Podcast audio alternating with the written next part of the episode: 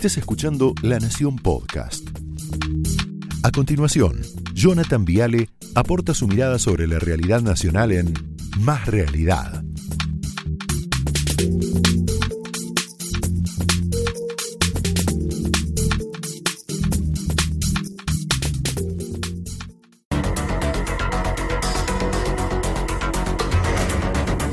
Bueno, buenas noches, bienvenidos, ¿cómo les va? Ya la veo a Patricia Bullrich por ahí, la presidenta del PRO, vamos a charlar con ella.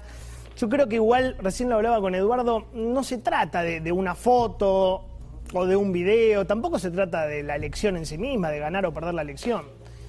Yo creo que lo que está en discusión acá en la Argentina es mucho más profundo y es mucho más grave, es mucho más importante, que es cómo va a conducir el país este presidente.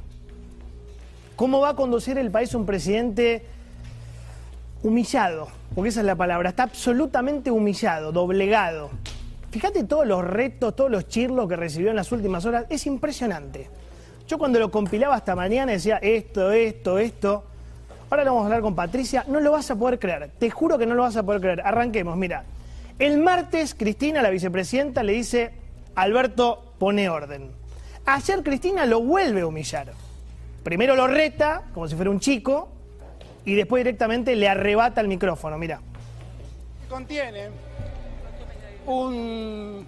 No, no, si me lo trajeron recién, lo abrí yo recién. Dame un... me reta, me reta, me reta porque... ¿Qué haces, Máximo, vos? ¿Qué haces vos? No lo ves a Máximo vos, ¿eh? Déjamelo acá, déjamelo acá. Y en la pandemia, mientras todos discutían qué hacer con las grandes fortunas, un día Máximo vino a verme y me dijo, mirá.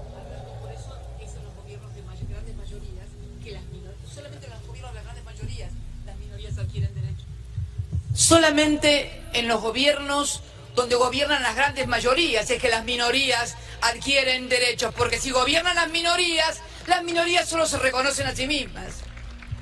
es exactamente como dice Cristina. Es exactamente así. Exactamente, es espectacular que ya le da el micrófono como diciendo, toma, habla, habla vos, ¿no? Habla. ¿Sabes a qué se parecía? Aquel recordado reto de Cristina, vos te vas a acordar de esto. Primer discurso de Alberto frente al Congreso pasaba esto, mirá, ponelo. Alberto Fernández ya allí suscribe ambos libros de honor. Ahora se encuentran realizando a una vista a la Constitución Nacional.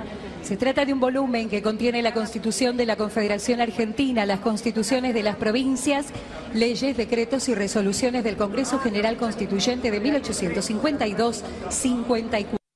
Bueno, andás a ver qué le dijo, ¿no? Pero acá se terminó, quedó claro, se terminó. Ahora, no es solo Cristina ¿eh? la que reta una, dos, tres, cuatro, cinco veces al presidente. Por ejemplo, Bonafini. Bonafini lo reta, le dice el presidente no puede cometer errores tan gruesos. Por ejemplo, Bernie. Bernie dice si entregamos a nuestra compañera es difícil que nos crean, por Fabiola. Parrilli, que es Cristina. Hay que hacer un llamado de atención a los que están al lado del presidente. Pero hay más. Navarro. Navarro, que es un, un propagandista de ellos. Alberto estuvo mal, se equivocó. No dio el ejemplo. Hay más. Pedro Can, el infectólogo preferido de Alberto. Han fallecido amigos míos y no he podido despedirlos. Está mal no cumplir el protocolo. Todos chirlos retos al presidente. Delía. Luis Delía diciendo, Alberto Fernández nos debe una disculpa a toda la sociedad argentina. Hoy el mismo Luis Delía, de vuelta, se vuelve a quejar por la difusión del video. Mirá. Yo sinceramente tengo muchas dudas de que haber filtrado ese video sea un, hecho positivo, ¿no? Era un tema ya superado, lo volvimos a poner nosotros. Es una pena, porque se pierden días estratégicos en el debate. Estamos a, si no me equivoco, tres semanas de las elecciones. Te das cuenta, Cristina, Bonafini, Bernie, Parrilli, Víctor Hugo, Navarro, Delia, es un presidente retado. Es un presidente, yo te diría, humillado por los propios, por los socios, por los aliados, por los supuestos amigos. Aunque yo creo que la crítica que más le dolió, el misil que más le dolió a Alberto, fue cuando Cristina ayer le dice que hasta ahora no hubo un solo gol. Mirá. Difícil, duro. Se la pasan atajando penales porque la verdad que este es un partido que no se pudo jugar. Y eso que no sé de fútbol. Pero este es un partido que no se pudo jugar. De entrada no hubo ni primer tiempo ni segundo. Hubo que salir a atajar penales con la pandemia, nada más. A ver, lo que dice Cristina es, no hubo primer tiempo, no hubo segundo tiempo, hubo que atajar penales, o sea, no hicimos ningún gol. Está claro la metáfora, no hicimos goles, no festejamos nada. Ahora, yo creo que Alberto retuvo esto, porque mirá cómo le contestó, dale. La pandemia nos hizo atajar un sinfín de penales, como dijo ayer Cristina. Pero después de cada penal que atajamos, hicimos jugar la pelota, hicimos un montón de goles. Hicimos un montón. ¿Qué gol hicieron, presidente?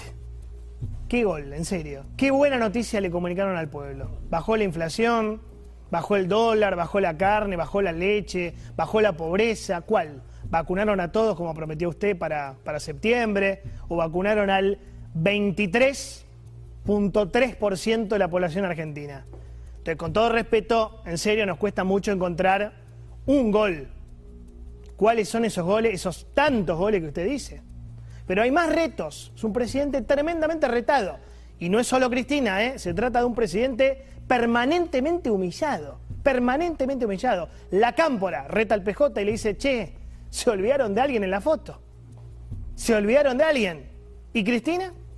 Víctor Hugo Morales lo reta en el medio de una entrevista, tema Venezuela. Mirá el reto.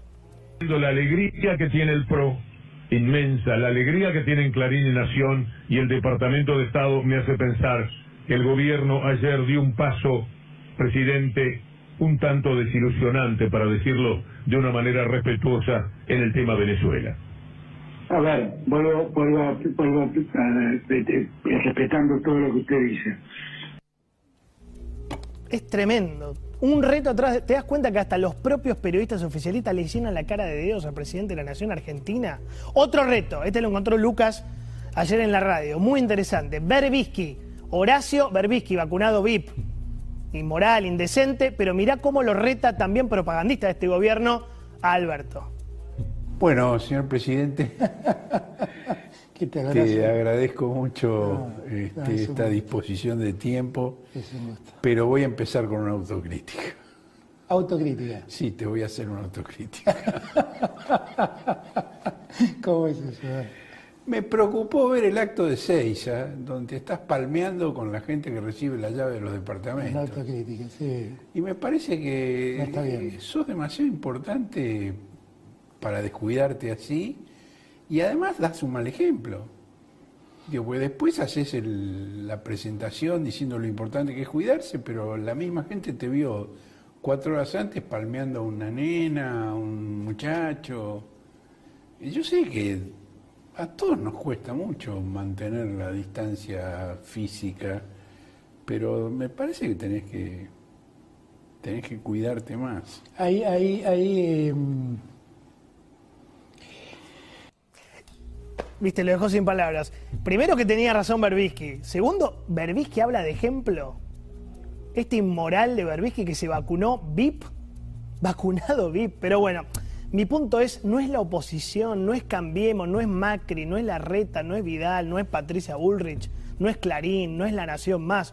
Por momentos pareciera que la principal oposición al gobierno son ellos, es el frente interno, es el kirchnerismo. Son salvajes entre ellos. Se matan lo sacuden, lo erosionan, lo desgastan. Yo creo que la estrategia es que llegue al 2023, pero limado, o sea, sin poder, que entienda que nunca, pero nunca, pero nunca va a poder romper con la jefa. O sea, que dependa de ella para siempre. Que se olvide de construir ese albertismo que algún empresario de medios ingenuamente soñaba, ¿no? Acordate quién te puso. Yo te puse, yo te saco. Yo te puse, yo te saco. Pensaba viendo a este señor tan humillado, tan degradado, tan deslegitimado, tan golpeado, tan falta de autoridad. Qué lejos quedó ese presidente altanero, soberbio, grandote, autoritario que le gritaba a la gente. ¿Te acordás de esto? Mira. ¿Qué me importa cuánto mide la cuarentena si en dos semanas quintuplicamos el número de contagios? ¿Qué me importa? Ese es un cálculo. Esto no es una ciencia exacta. Estamos gobernando hombres y mujeres que viven en un lugar donde irradia un virus que nadie sabe dónde está, que nadie sabe en qué cuerpo acecha, que nadie sabe cómo se previene y que nadie sabe cómo se cura. La cuarentena va a durar lo que tenga que durar para que los argentinos estemos sanos y para que los argentinos no se mueran. ¿Cómo nos retaba, eh? Ese presidente que era una mezcla de Churchill y Roosevelt, ¿no? Bueno, ya no existe más. Desapareció. Ese presidente que llegó a tener cuánto? 68 puntos era. 68 puntos de imagen positiva en abril del año pasado y en junio de este año ya tenía 28. 28, o sea, supo perder 40 puntos en un año y moneditas. Y a este sondeo de Jacobe le falta el escándalo de Olivos. Y todo indicaría que la imagen, esa la roja va para arriba, ¿no? Y la verde va para abajo. Todo indicaría que la imagen del presidente se derrumba estrepitosamente, estrepitosamente. De hecho, fíjate la encuesta de Alessio Irol Berenstein, esto es muy interesante, muy interesante. Primer dato, 4 de cada 10 considera que el escándalo de Olivos puede influir en su voto. Atención con esto. Y hay un segundo dato todavía más interesante, que es 2 de cada 10 votantes del Frente de Todos podría reconsiderar su voto por el escándalo de Olivos. Pero como dice Pagni, y ya cierro, no es solamente la foto de Olivos, el video de Olivos, hay otra foto, que es la foto de la pobreza, la foto del puente Puerredón. Esta foto, tremenda, tremenda. Ojo con esto, ¿eh? Ojo con esto.